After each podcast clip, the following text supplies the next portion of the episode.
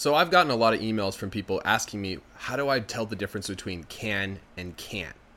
Well, here's the thing it's a really slight difference, and even native speakers have a hard time seeing the difference.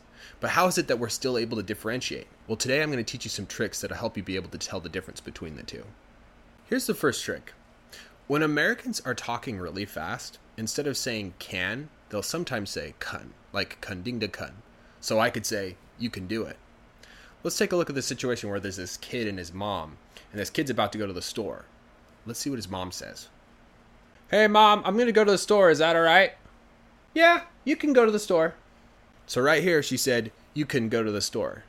Now, what if she said, 不行? Let's take a look at how she would say that. No, you can't go to the store. We're going to eat in a little bit. So, right here, she said, You can't go to the store. She really held out the ah part. You can't go to the store. See if you can tell the difference. You can go to the store. You can't go to the store.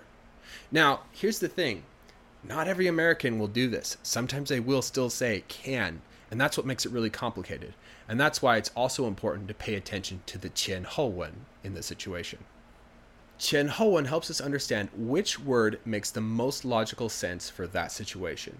Let's take a look at a scenario where a kid asks his mom if he can have a sleepover. Let's see how she answers him. Hey, mom, can I have a sleepover at Johnny's tonight? You can, but you got to make sure that your homework's done first.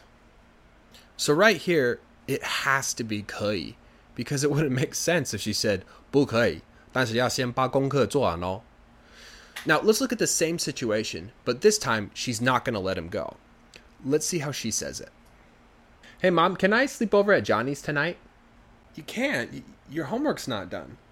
So right here, it has to be 不可以 because it wouldn't make sense if she said 可以，因为你的功课还没写完.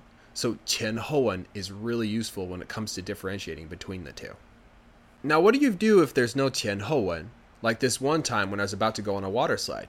You know where you're at the top and there's a lifeguard sitting there? Well, I asked the lifeguard and I said, "Hey, can I go down head first? And she said, "You can't." And I wasn't sure which one she said. And so I double checked. I said, "I can or I can't." Do you see what I did there? I really emphasized the T in can't. Then she answered me. She said, You can't. So I knew for sure that I couldn't go down head first. And that's what you can do. If you're not sure which one they're saying, you can double check by saying can or can't with a really emphasized T. So just remember, when Americans are talking really fast, sometimes they'll say kun instead of can but not always. So it's also important to pay attention to the wen to make sure which word makes the most logical sense for that situation. And if you need to double check, you can do that by saying can or can't with a really emphasized T. If you do that, it'll help a lot with you being able to differentiate between can and can't.